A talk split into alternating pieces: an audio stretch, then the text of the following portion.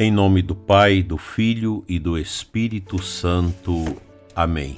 Graças e louvores se deem a todo momento ao Santíssimo e Diviníssimo Sacramento. Quinta-feira, dia de adoração. Aqui em Formosa nós temos Paróquia São Sebastião, onde temos adoração 24 horas por dia, adoração perpétua. Mas nas outras igrejas, inclusive na catedral, adoração o dia todo. Momento em que nós podemos cultivar nossa amizade profunda com Deus, esta amizade bendita, essa amizade que cura, que restaura, que renova nossas almas, nossas vidas. Como isso é importante. No livro a, O Corpo Místico de Cristo, hoje a gente vai falar aqui na página 114, no primeiro parágrafo, ele vem trazendo esses dias nas páginas anteriores que nós não lemos, toda uma discussão acerca da forma da igreja. Isso culmina com a, aquela passagem de Mateus 16, onde nosso Senhor dá as chaves a Pedro. A federação formada por aqueles que mantêm opiniões confi conflitantes fracassou naquele dia. E até agora o silêncio reina no que diz respeito à natureza do Cristo. Quando foi isso? Quando Nosso Senhor inquiriu os apóstolos acerca de o que, que o povo pensava que ele era. E depois perguntou: E vós, para vocês? Quem sou eu? Pois não há ninguém para falar por eles. Não há autoridade, não há cabeça, não há, portanto, unidade. As formas democráticas e, e aristocráticas de governo que os homens poderiam ter sugerido a Deus para a igreja foram afastadas ali. Resta agora apenas um outro, o monárquico, como nós já falamos, cuja expressão se concentrou em Pedro.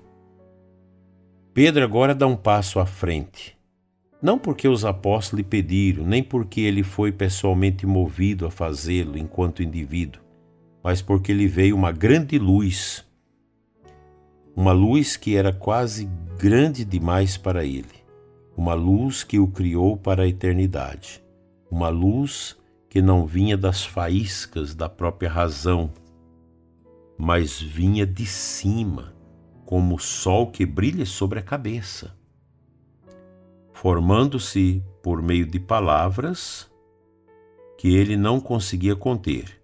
Um espírito interior, uma luz interior, uma revelação celestial deu-lhe a resposta à pergunta do Mestre e que manifestou em um testemunho que ainda um momento antes de ele julgaria impossível. Tu és o Cristo, o Filho do Deus vivo. Pedro sabia que quem ele era.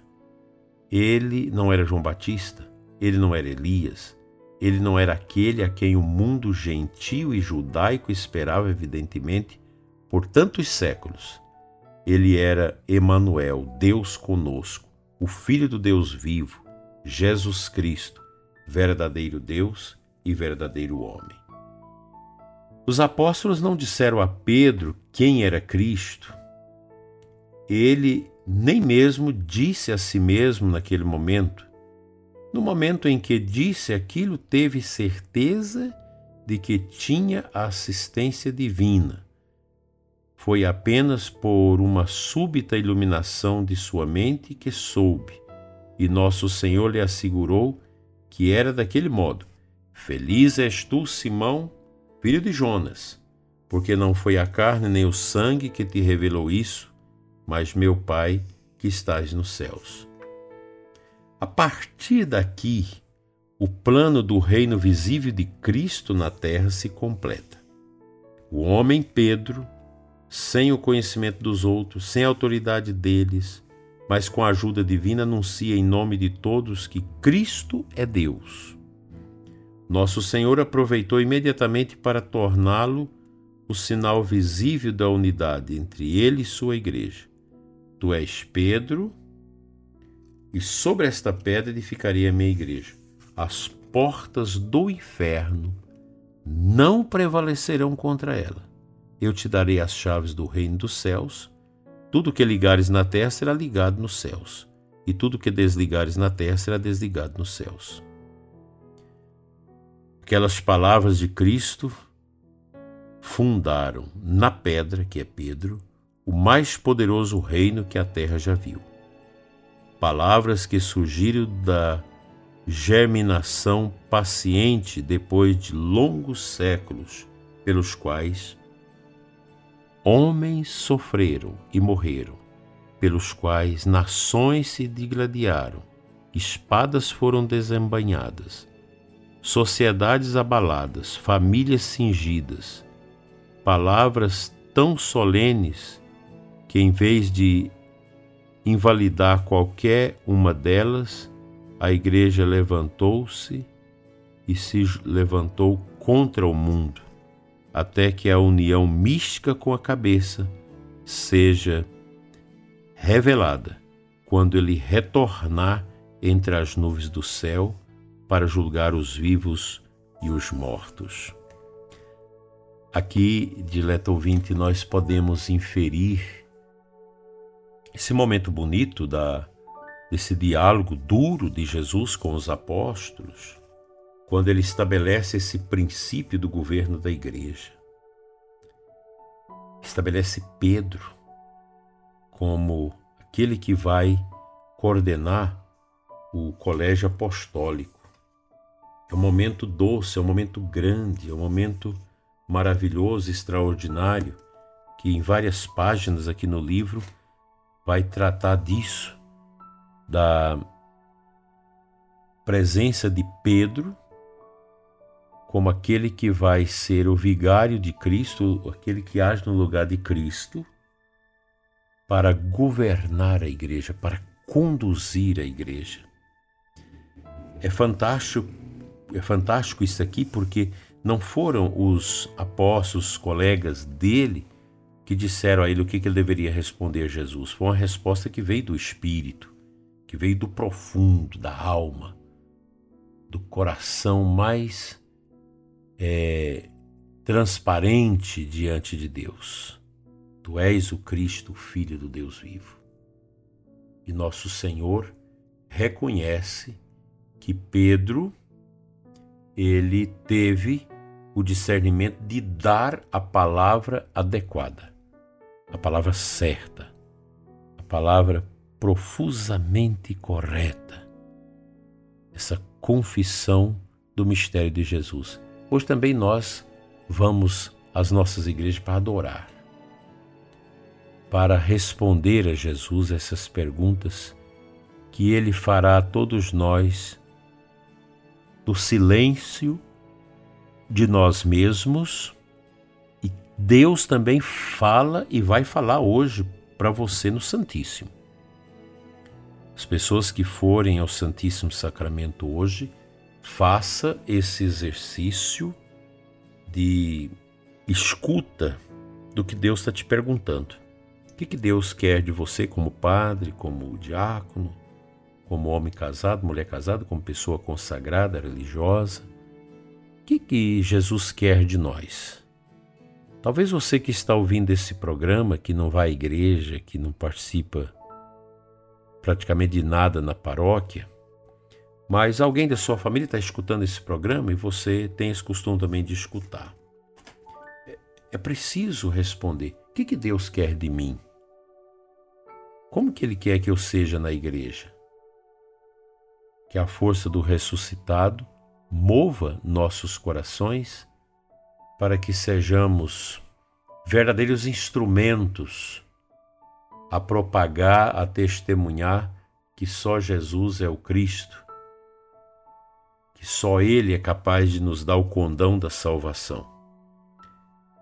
Atemo-nos ao seu chamado, para que nunca neguemos o amor de nosso Senhor em nossos corações, hoje e sempre. Amém.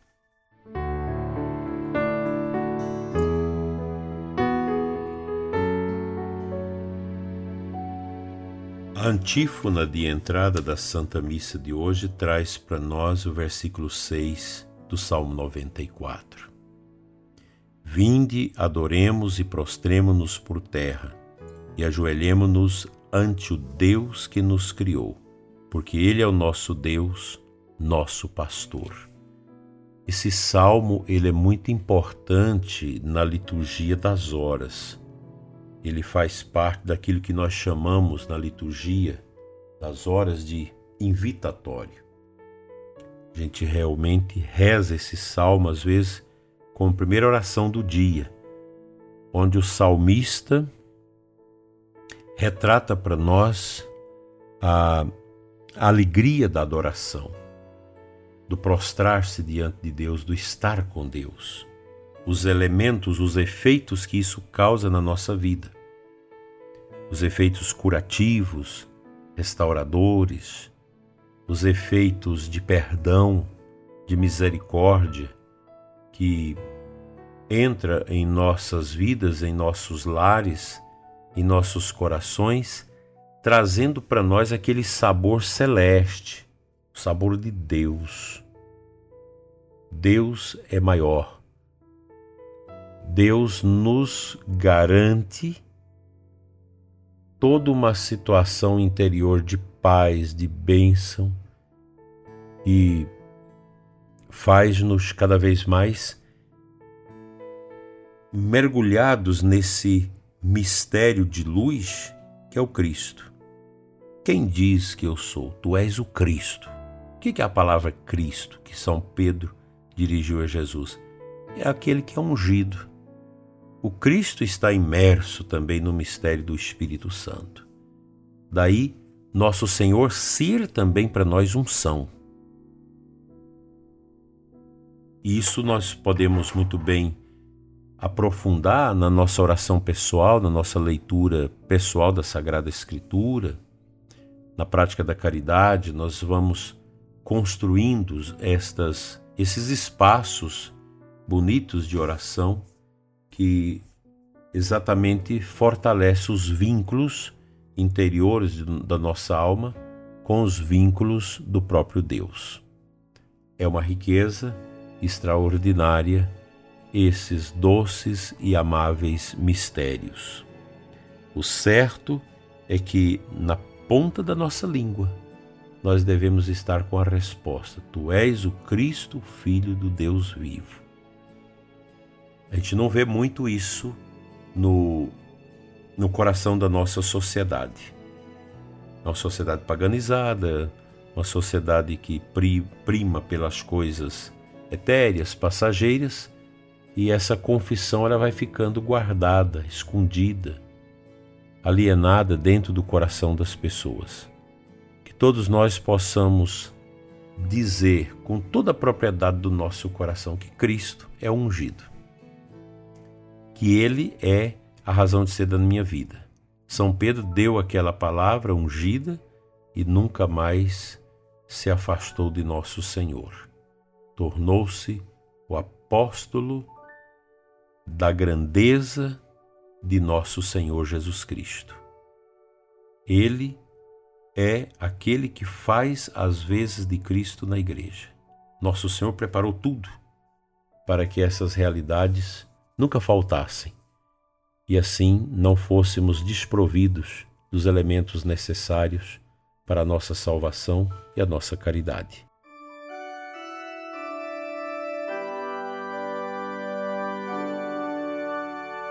Senhor nosso Deus e Pai, dai-nos o Espírito Santo, para que também com Pedro possamos dizer: Tu és o Cristo, Filho do Deus vivo. Marca, Senhor, nosso coração com esta verdade, com esta graça, e que nada nos tire desse caminho tão bonito, que é o caminho da tua cruz, o caminho da tua ressurreição. Cura, Senhor, os católicos desanimados, frios, que estão sem aquela vitalidade no coração para te servir. Nós queremos fazer de nossas paróquias ninhos quentes do teu Espírito Santo.